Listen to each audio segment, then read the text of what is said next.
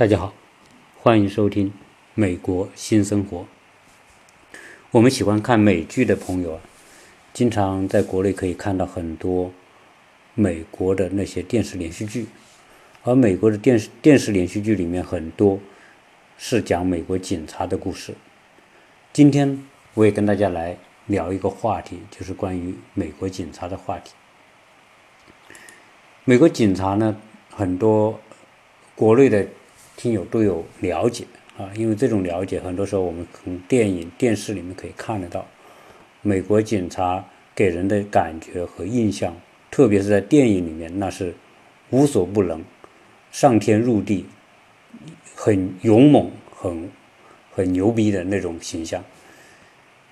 那现实当中，美国的警察是什么样子？呃，是不是和电影当中的那种感觉一样呢？啊，今天呢，跟大家就讲一个故事。通过这个故事，我们再来聊聊美国的警察啊，到底和我们心目当中的那种威武、雄壮、勇敢，啊，足智多谋、破案很厉害这种印象，那有什么差距？这个故事呢，是讲什么？一个华裔的一个教授，这个教授呢，他本身是在芝加哥。啊，当然是做 IT 行业的，而且呢是做的很高，他可以带博士，也就是说他是一个博士生的导师，应该是属于那种八十年代就留学，然后取得了很好的学位，最后在大学教书。当然他的背景呢，我我们也不做介绍，我也不太清楚他的背景，他只是他讲了他遇到的一件事情，啊，写成了一篇文章。那我从他这篇文章里面呢，给大家做一个介绍，就介绍一下他所遇到的一些情况。话说呢，他们一家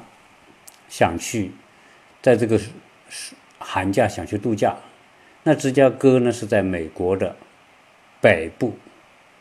中间的靠北的那个，有点靠近五大湖区的那个位置，所以呢冬天是很冷，因此很多人呢愿意在冬天的假期。就到南方去，到到温暖的、充满阳光的地方去。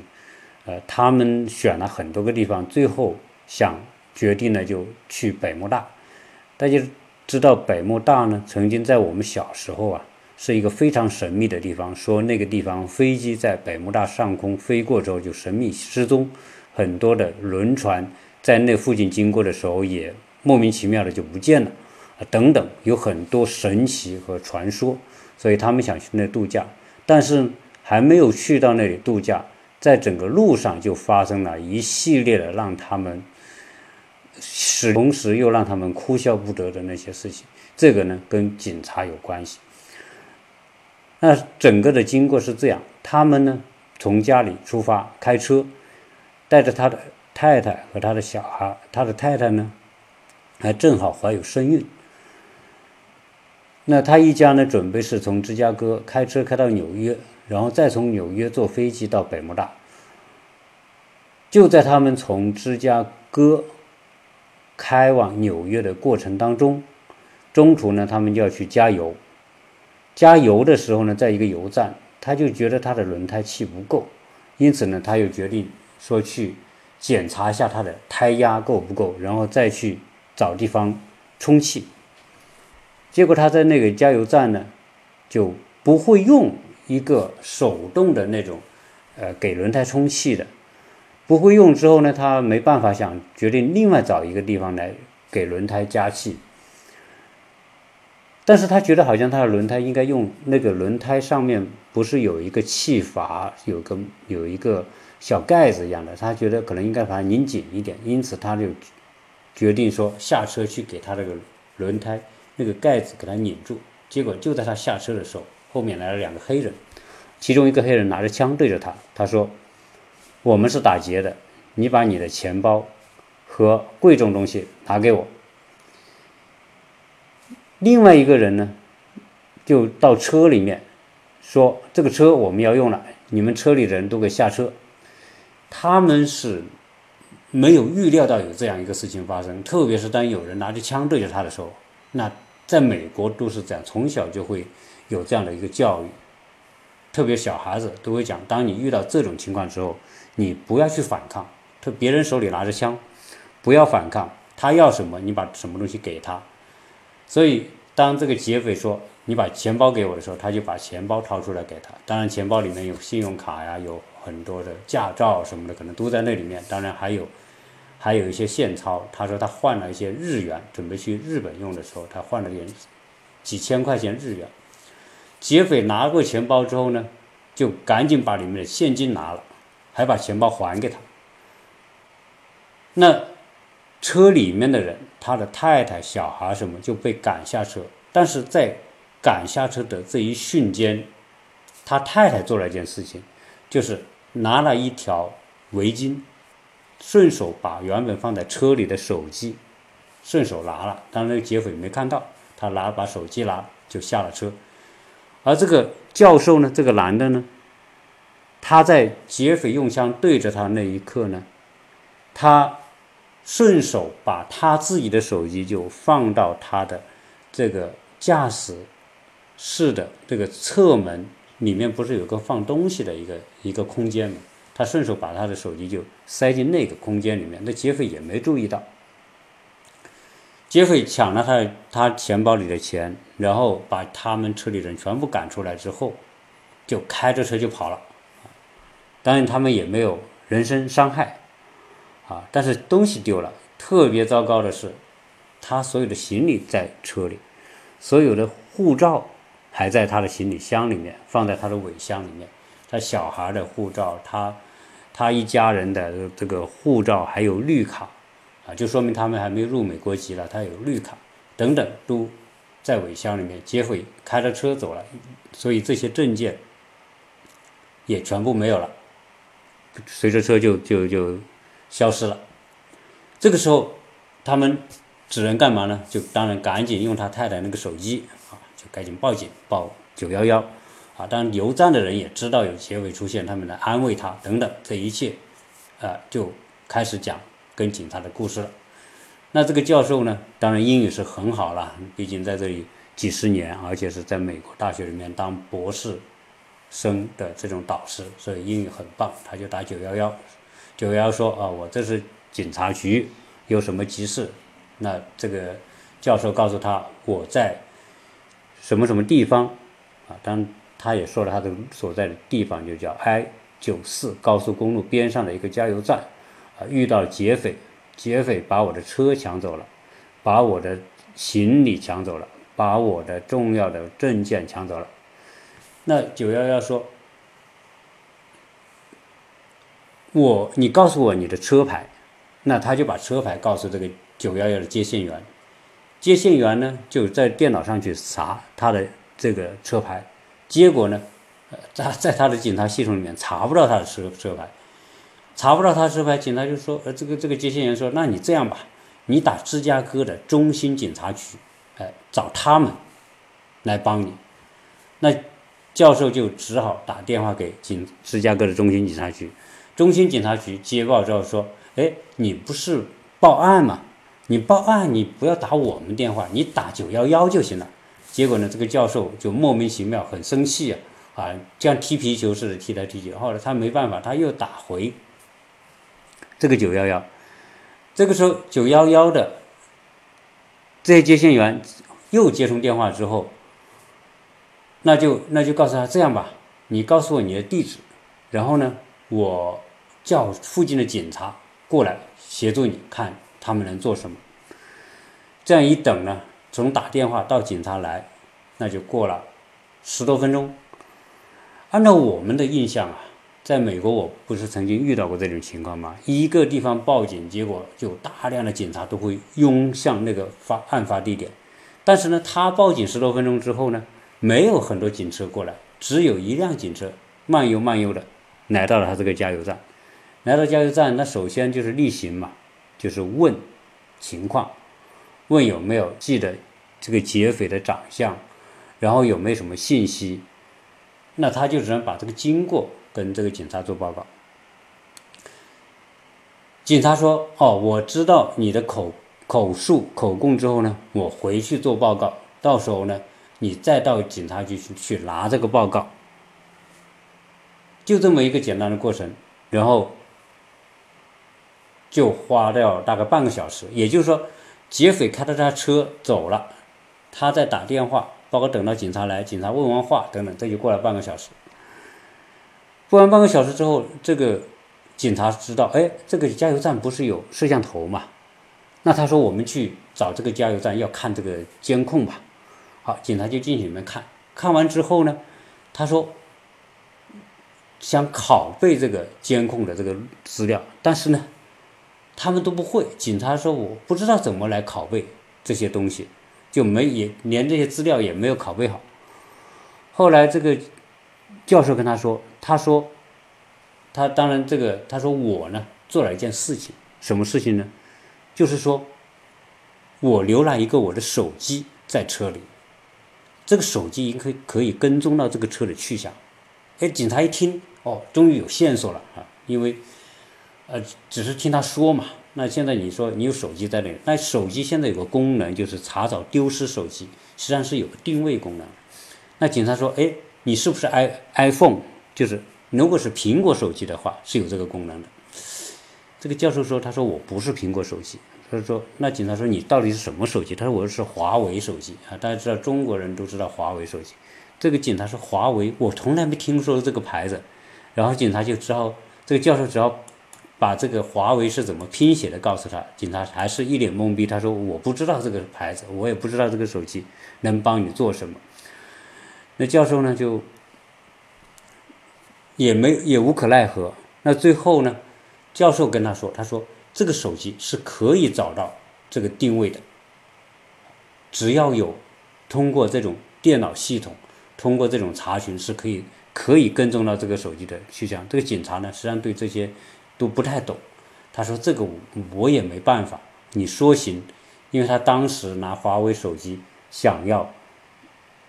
想要。”登录他自己的这个手机账号的时候呢，他有个手机是有个验证功能的。比如说你要查找这个手机丢失，你要有个验证，但是呢，他没有办法做验证，因为验证只要么就是手机验证，但手机在车劫匪车上，他也没办法收到信息；要么是什么呢？要也是当时他注册的时候呢，还有一个用的是他办公室的电话做验证。那他现在也不在办公室，所以手机也验证不了，电话也验证不了。结果呢？他这个手机虽然在那个劫匪开的车上，他也没办法打开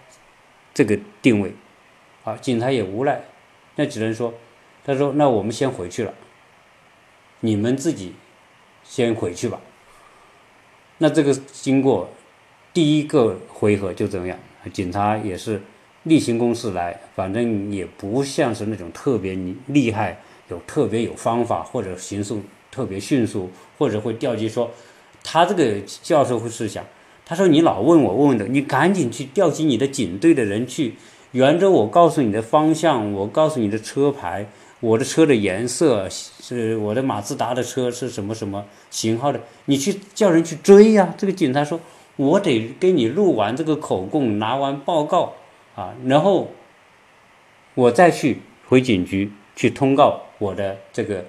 同事说啊。一部什么样车在什么地方丢了？而且呢，这个警察呢也很糊涂，他就以为是这个他这个车呢是一个双开门的车，走的时候还专门问他，他说你这是不是双开门的？这个教授说，他说我已经告诉你这是四个门的车。好，这个警察说，哦，我通知错了。他又回过头拿了个对讲机跟他这个里面的人讲说。跟他队里面的人讲哦，这个丢失的是不是双门的，是四门的。总之就是说，前面这个回合就是琐琐碎碎的过程，就表示这个警察呢，不像电影里面那种说做事特别干练。好，好，那第一个回合完了之后，警察走了，他们也没招啊，因为他从家里开车开到中途已经开了一百英里，他只能是是又又叫了个优步，就只能是一家人又回去的。那他当然好在人没事。但是车丢了，东西给丢了，回去之后呢，他就做的第一件事情，就是想打开他的手机定位。当然，想找到那个车的定位，同时他还做了一系列的工作。当然，这个也值得大家学习。就是当你的证件丢了、银行卡丢了、这些手机这些重要的东西丢了之后呢，当然首先要打电话，你该打电话给信用卡公司冻结账号，或者是说，呃，你打保险公司告诉他我的车给丢了，那么要保险公司也要立案的。那最后呢，你丢了多少东西？因为实际上这个美国的保险车是包括车损、人损，还有一些财务的损失。但是呢，美国的这个房子的保险里面也包括财产丢失的这种损失，也也是可以 cover 的。所以他就做了这一系列，包括他他去度度假不是订了酒店了，把所有的酒店该取消的取消，啊取消，因为你不取消，他这个还要扣你的钱，啊，当然他因为他可能是经常去度假，而且也是这些户呃。钻石会员，所以他这些工作全部做完了。好，接下来他要的就是去找回车在哪里。那他首先就是要开通验证，啊，回去找到他，回到他办公室，用他办公室电话，然后来完成验证。完成在这个过程当中，哎，虽然他可以来做这些验证，但是呢，这个验证呢也没有给他。带来特别有用的信息，同时他又给他学校，因为他这个丢失的里面有一个电脑是学校的电脑，那他又打电话到学校警察局报案，那学校警察局也跟他做录口供等等，这样的话回去一天就完了。呃，实际上呢，车也没有发现啊，他的那个手机定位啊这些东西呢也没做好，啊，就是也也没有找到说开通这个定位功能啊，来通过手机来找到车的位置。那一天没有呢，他也只能睡觉了。到了晚上，结果呢，他这个晚上做了一个梦，这个梦梦见什么呢？说他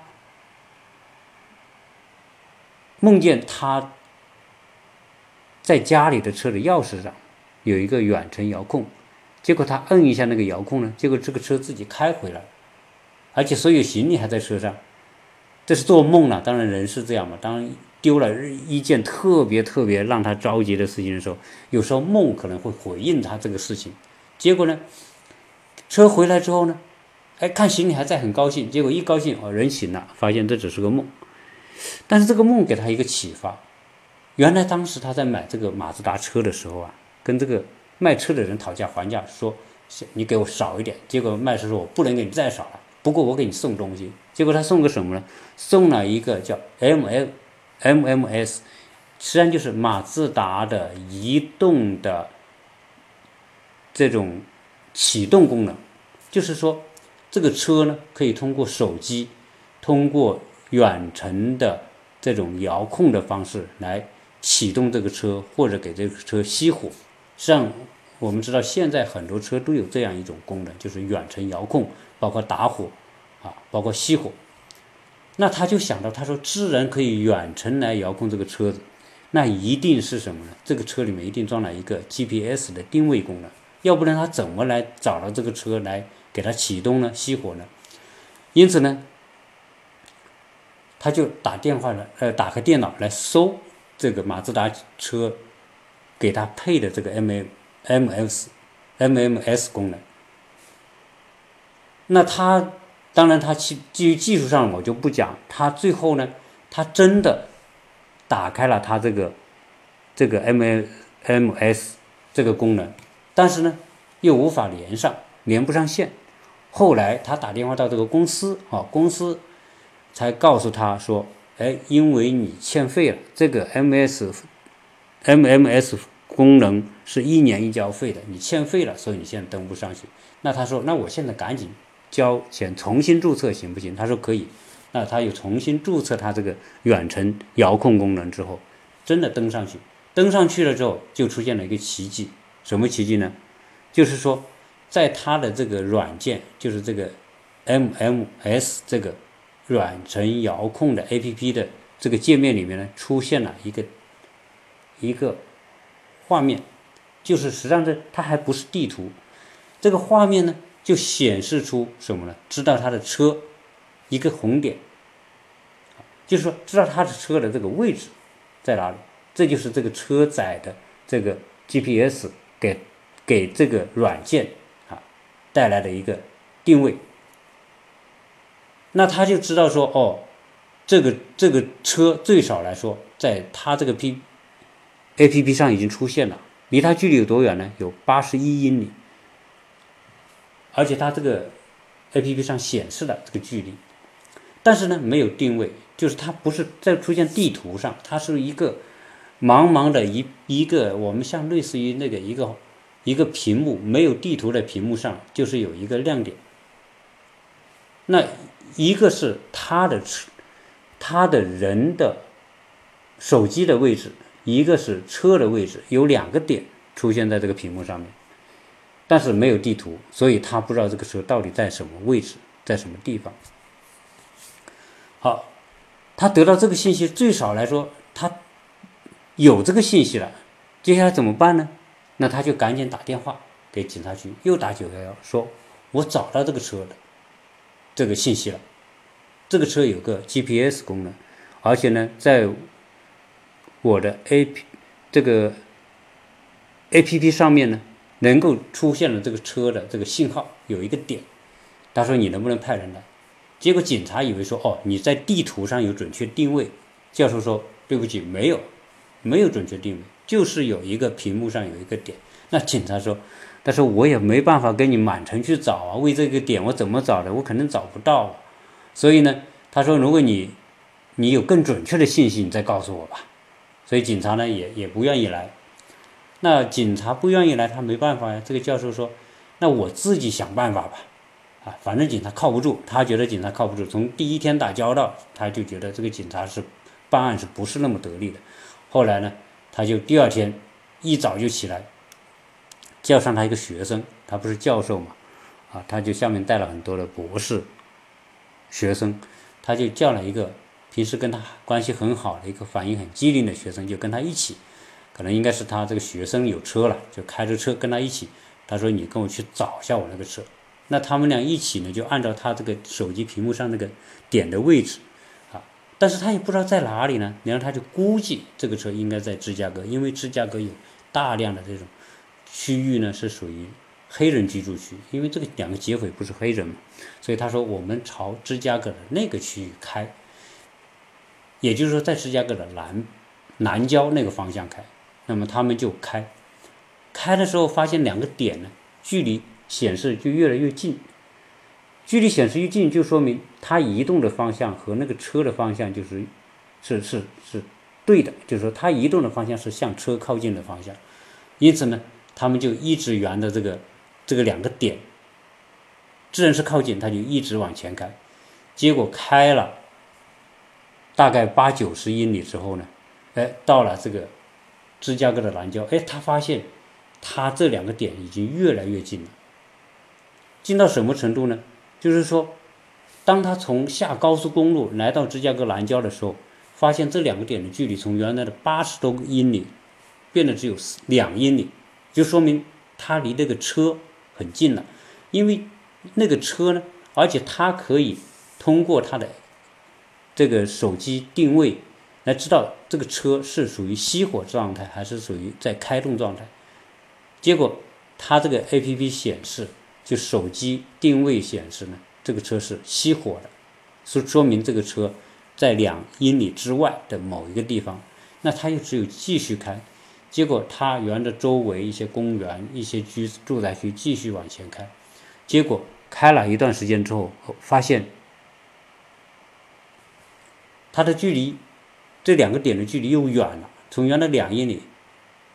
又变得更远了。结果呢，他知道哦，这个方向不对，他只有两个点不停的靠近，说明他这个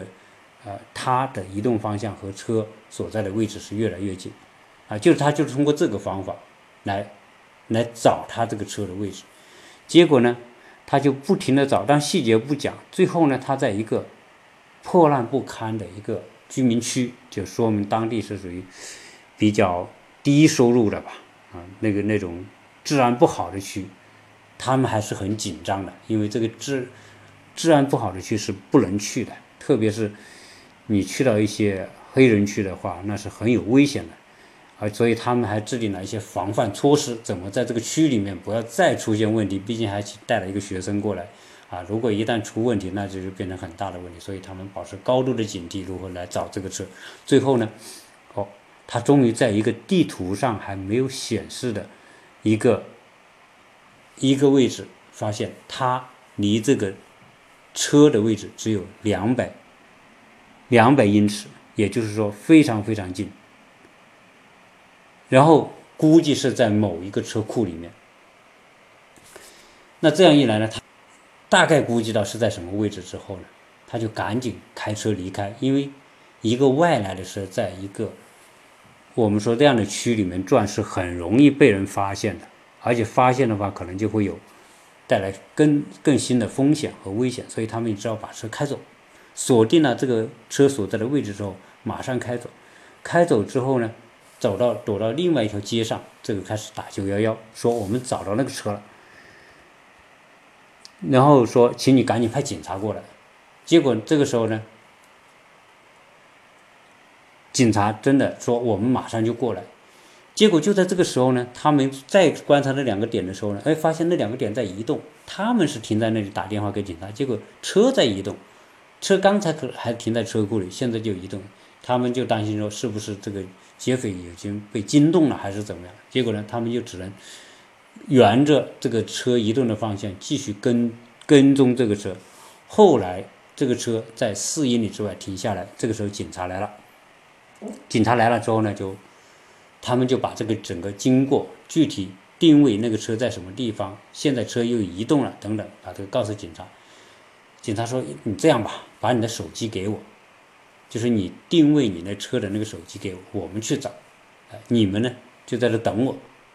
结果两个警察拿着他的手机就去找那个车，结果这两个警察呢，还是属于那种对这些 IT 啊，对这些移动设备不熟悉。结果开出去之后呢，不知道怎么用，结果打电话回来，所以打了几次电话，他问怎么来找这个地图，然后怎么来用这个功能，等等，打了好几次电话，最后警察说我不会用你这个东西。结果最后呢又回来了，啊，啊，警察呢就什么也没找到，没找到之后呢，他把警把这个手机还给他，他说这样，如果你还有什么更可靠的信息的话呢，你再打电话给我。那这个时候他们也没办法，他但是他们已经走了这么远，肯定不会放弃嘛，所以呢，他就他们俩就继续用这个手机来跟踪这个车。结果他发现呢，这个车停了，离他们不远，因此这个时候他们就用最初那种方法，慢慢的靠近那个车，最后呢，发现哦，这个车在一个加油站，而且他们在远处就看到那个车停在加油站，也说劫匪把车开到加油站准备去加油，那这个时候他又打九幺幺，打完九幺幺之后，这个时候哦来了七八辆警车，把这个加油站就围住了，围住之后呢。这些警察穿着防弹背心，然后呢，因为他是打电话说这个我的这个车找到了，车上有劫匪，劫匪还有枪。这个警察是一直是高度戒备，所以大家都穿着防弹衣，把这个加油站围起来。啊，这个时候就开始靠近这个车，最后靠近车的时候，发现劫匪已经不在车上了。那这个时候，这个教授从远处就走进他的车，去找他车上的东西，结果他发现呢，车上。很多的东西还在，啊，他的包还在，电脑还在，但是证件没了。但警察呢也在搜查这个车，包括警察呢要收，要取指纹呐，取这个信息啊。当然，这个车呢，因为这个劫匪呢是吸毒犯啊，车的后座还有很多吸毒的工具等等，还偷了很多别人的东西，偷了别人的电脑等等啊。都放在这个，就不是他的电脑，也放在车上。可见说，这个劫匪是专门去偷东西的，他又偷又抢，反正就是属于这种情况。啊，还有什么鞋子啊，从别地方偷来的鞋啊，怎么都放在他车上。那最后警察就只能说取完这些证，就是来了一些什么呢？那就我们说的，啊，他有美国警察分巡逻警察，啊，还有侦探。侦探呢，就是来做技术活的，比如说取指纹啊，找这个罪犯的信息啊、DNA 啊等等啊，这些是属于侦探来做的事情。警察呢，就是负责来来追捕、来抓来来来解决这些前期的问题。那最后还很幸运的是什么？警察在车里找了一个包，这个包拿给他的时候，哎，这个包里面装了他的很多的护照啊，装了很多的绿绿卡呀，等等，啊，包括好好像还有一些其他重要的一些文件。结果呢，他把这些找回来，啊，当然这个就对于他来说，啊，能找回这些证件就变得很幸运了，啊，一般来说这些劫匪这些东西，这些没不值钱的东西全部会扔掉的，但是还留在车车上。但是这个时候，他看他的车呢，已经面目全非了，因为这些人吸毒，可能头脑都不清醒，开车是乱开的，结果车左右的门都已经刮得乱七八糟了，都变形了，啊，总之他的这个车也不能开了，好像他这个这个轴，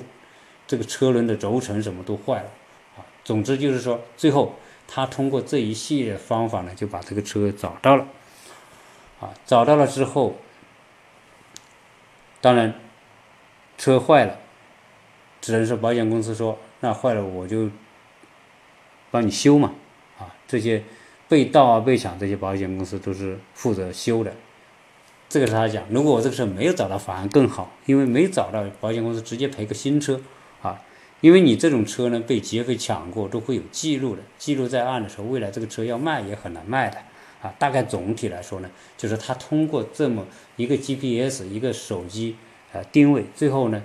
去。发现那个车，然后就靠近这个车，再通过警察的协助，就把这个车给找到了，然后把该拿的东西拿到了，最后车呢也只能拖走再去修。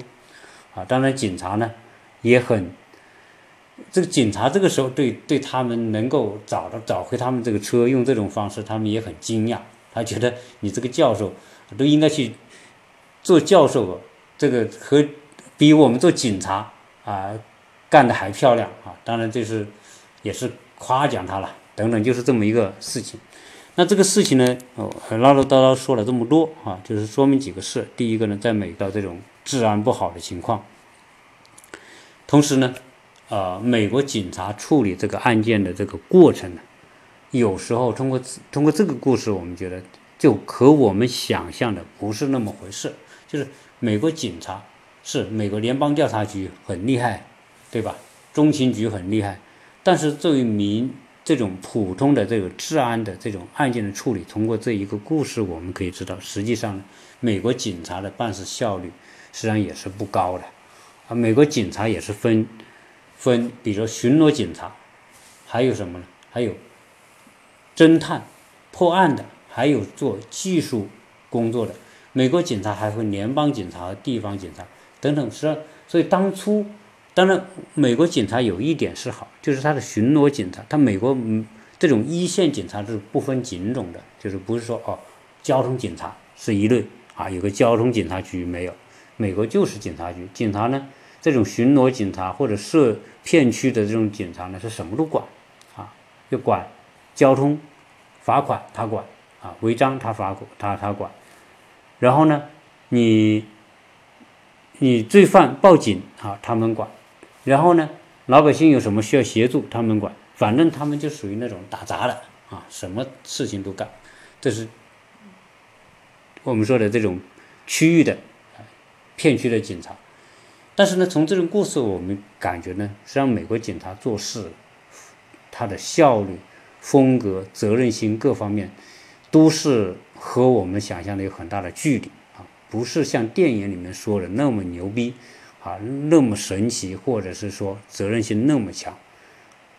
那你跟他提供的信息不不不不对，他就给你推脱，啊，一会儿说这个是你打中心警察局，然后进中心警察局你打九幺幺等等，啊，总之还是存在很多的问题。那通过这个事情呢，我们来回过头来讲，后来呢，我也专门啊对警察的相关的情况做了一些了解。以及我们在这边，我自己不是也接触过嘛？因为出现一些被人追尾的情况，那么警察也来啊。警察呢，反正我觉得呢，他们总体来说呢，不是那么凶啊，但是呢，做事呢，也不是像我们电影里面看到的那么的认真。警察呢，这种职业在美国呢，啊，也是一个值得我们说一说的问题。啊，因为警察在美国呢有三亿支枪在民间，两亿支是手枪，所以现在美国警察的整体的素质啊，并不是那么的高。因原因是什么呢？原因是很多人年轻人已经不愿意当警察，特别是每次出现说这个警察被劫匪枪杀的情况之后呢，很多人都是年轻人是没兴趣去当，因为这个职业的风险和危险性太大。我不是也曾经看到一个警察在执行过程当中被枪杀之后，啊，举行警察的那种隆重的葬礼嘛，啊，等等，这就说明，在美国当警察还是啊风险特别大。同时呢，由于说很多年轻人不愿意当警察，现在警察局要招招聘是很难的，一个好条件好一点的大学，如果有学法律的，有学。刑侦的有学这些跟警察相关专业的，哦，这警局都会去一一窝蜂的去那边招人，但是呢，实际上能招来的人都不多。同时，美国警察呢，它又分三六九等啊，它分联邦警察，分地方警察，而警察呢也分一线的巡警，啊，破案的警察，以及警察，以及里面做技术维护的警察都不一样。而且呢，警在美国呢，美国的警察的待遇。总体来说呢，啊，也不会是想象的那么高，啊，很多地方警察可能就是两三万块、两三万美元，啊，都有。好一点的城市可能是四五万美元。中间，美国警察的收入呢，中间水平大概是六万左右。一线警察的中间水平也只有三四万，所以它是还是差别很大。那这个。这个收入啊，在美国是生活是很艰难的，啊，如果你要是在城市里面三四万，你都你都很难弄的，把税啊、各种保险啊什么的交完之后就没钱了。所以很多时候，为什么说美国人，你说这个几一年几万几万美金的这种收入，他们是存不下钱来的，啊，所以美国警察那种呢，就一线警察收入也不高。那我们也讲过这个。美国警察的收入来自于哪？来自地方税收嘛。那为什么那些低收入的这种住宅区，或者是说那种社区，治安都不好呢？啊，这里面是有关系的。因为美国的收入，首先美国警察来自于什么？你要有钱。美国是个金钱社会，一切都是要有钱。比如说你一个社区，你要一个 city 一个县。一个市吧，你要招警察，啊，警察的收入呢，整警察局的开支都来自于地方税收，其中很重要一块是房地产的税收。房地产税收支付学校、警察以及公共设施，但是如果是一些低收入区、社区或者一些贫困一点的区域。他就没有多少税可收，税没有多少税可收的话，学校就差了，请不请警察，付不付的工资不高，那就自然就没有人愿意去那个区当警察，没有人愿意去那个区当警察，或者他也雇雇不起警察，招不来警察，自然这个区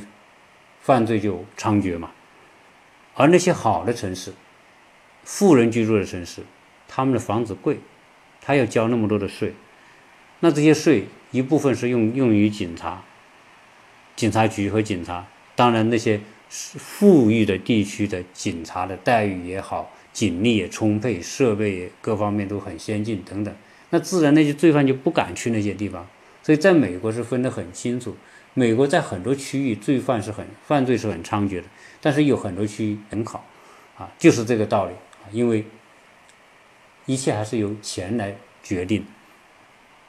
我刚才讲美国的收入，警察收入，联邦警察收入比地方警察收入高。联邦警察收入可能有十几万，一般的 FBI 的刚进 FBI 就是大学生刚进被招进 FBI 可能是五六万，哎，一旦半年通过培训考核之后，那就七八万。主管什么就是十几万，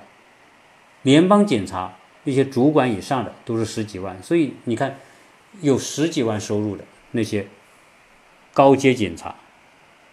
或者做技术的警察啊，他们可能也相对比较高。但是一线的巡逻警察收入都是比较低的，啊，那这样一来，风险都集中在他们身上，因为一线的巡巡警，他们面临了很多持枪的劫匪，所以他们危险特别大。所以现在我们也看到很多警察，这个素质下降。那为什么素质下降呢？一个是优秀的年轻人不愿意去当警察。高学历的人也不愿意去当警察，所以现在美国警察大量是什么？高中毕业，当然也有一些大学毕业、社区大学等等大学毕业的也有，但总归这是属于整体的素质来说，它不是那么偏高的。当然，美国警察呢，这个身体素质也不像我们看到的那么强壮。为什么？因为美国人的食品是很垃圾的，所以很多警察都是很胖的。加上他们巡逻啊，什么都是坐在车里，那你看他坐在车里，运动也少，然后每天吃的高热量、高脂肪的东西，啊，然后又是生活不规律啊，饱一顿饿一顿，啊，种种这种情况，所以美国警察普遍来说都很胖，你经常看到就怀疑，这些人怎么可以当警察呢？是吧？那么肥那么胖，走路都走不动，那你怎么去追呢？啊，大家知道，实际上你你很难希望。这些胖警察是追跑步追的，他们都开车的啊。那总体来说，啊，我们说美国的警察的状况，大部分情况下，我觉得是参差不齐的啊。而且呢，美国警察的这种状况，啊，一个他们这种办案的能力，实际上也是大打折扣的，很使得美国的很多的刑事案件是没法破的。比如说抢劫呀、绑架呀、劫匪这种，它的破案率还不如我们中国的破案率高。当然，我可能中国的破案率也不也存在很多案没法破的情况。但是美国据统计有一半的案件是没法破的，就变成悬案，就挂在那个地方。所以很多人干了这些、犯了这些罪之后，有很多人是不被抓住的。但是美国还有一个现象，就是美国呢是一个啊监狱特别多，然后警监狱里面人满为患的这种情况也很严重。呃，在洛杉矶我住的那个地方周边，我我就原路就经常看到有五六个监狱，那些监狱关着这些各种各样的罪犯，但是最后人满为患，因此很多轻罪就全部就放了，罚点款或者是。等等，这种情况就就放了，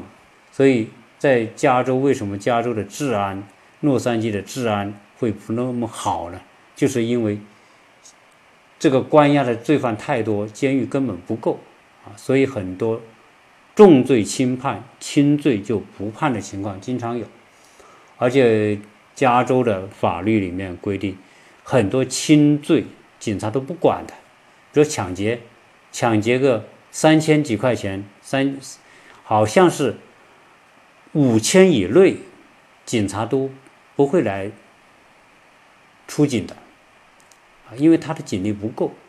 现在美国各地的警察，特别大城市的警察，警力远远不够。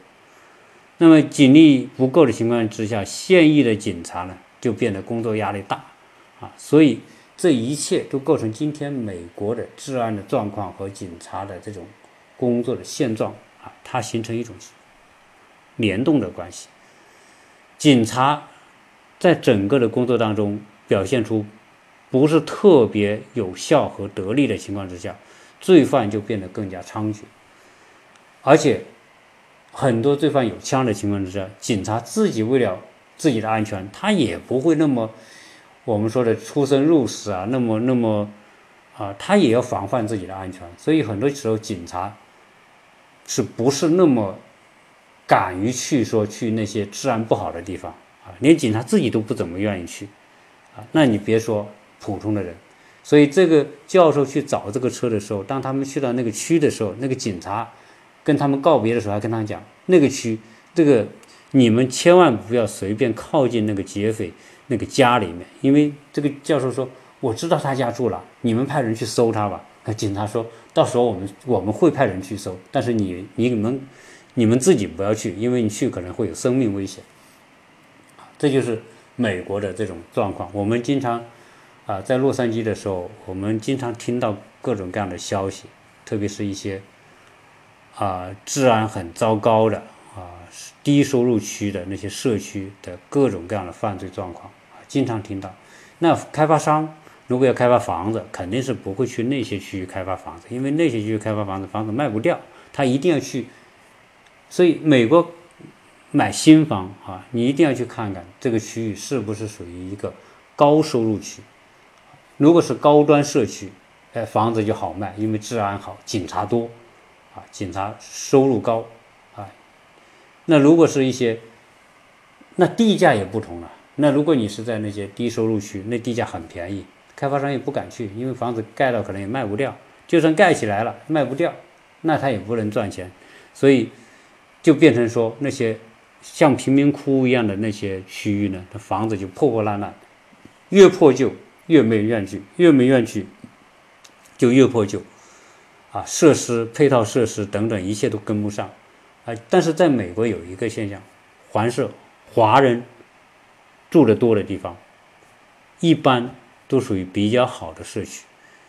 啊，房价比较高，那相对而言呢，治安会比较好。当然，在美国还有一些更高收入的社区，不是华人区，是美国当地的富人区。就是说，这个区里面住的大部分是白人，高收入的白人。而那些区里面，那治安和警察力量更强啊，所以治安也会更好。大体上呢，啊，就是这样一种状况。所以，中国今天的这个故事哈，反正我知道今天的节目呢，一个呢就是。这个故事也比较琐碎，但是呢，我觉得还是有趣。最少说，这个这个教授，很多人都说这个教授很勇敢啊，当然也很有方法，很机智啊。通过自己的方式，能够把这个车找到，然后把自己的证件，把这个就是损失吧，该挽回的挽回损失啊。这个这种情况之下，那这个这个教授当然也很奇葩了。但叫一般的人，那肯定不会去做这个事，因为这个事实在太危险。啊，那只能是东西丢了，警察不给你找回来，你也没办法，你只能认栽了，找保险公司给你赔车了，啊，或者然后你只能是去啊重新去办那些证件呢。当然，这个护照丢了是很麻烦，护照丢了有可能有半年或者一年你都不能回国的，不能出美国的啊，或者是绿卡丢了，它会带来很多的不方便。好，总体呢，今天这个闲聊。这么一个案件，再顺便跟大家聊聊美国警察的这种状况啊啊，给我的感觉啊，以及我在这边也好，呃，看到这些事，包括身边的美国警察呢，确实是啊，不像电影里面的那么英姿飒爽哈。那而且呢，美国警察是是普遍的这种身体状况、肥胖状况是非常普遍的。啊，所以呢，对美国警察的印象，我觉得要回到一个更现实的角度啊。美国警察很多警察也是极其普通的，他就是做一份工作，啊，他也不是那么像电影里面那么负责任啊，那么卖力啊，他能推的也推，啊，而且呢，美国警察他很多时候都是一个城市一个城市，他是协作并不好。啊，一个县一个县也协作并并不好，所以导致什么呢？就是一个罪犯在一个城市犯案之后，他跑到另外一个城市犯案，他跑回自己自己那个城市的时候，那个犯案的那个城市的警察有时候他也不会到跑到这边来抓这些人的啊，因为这里面他有个分区治理的问题。因为什么？因为我只管和案件，我不能去管别的。凡是牵扯到要跨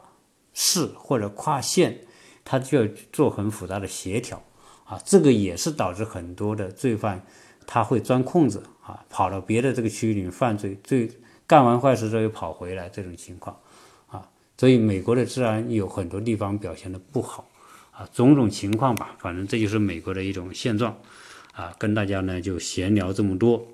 啊，也是作为一种茶余饭后啊，希望大家呃从这方面可以呃对美国也有一些更真实的了解。好，谢谢大家收听。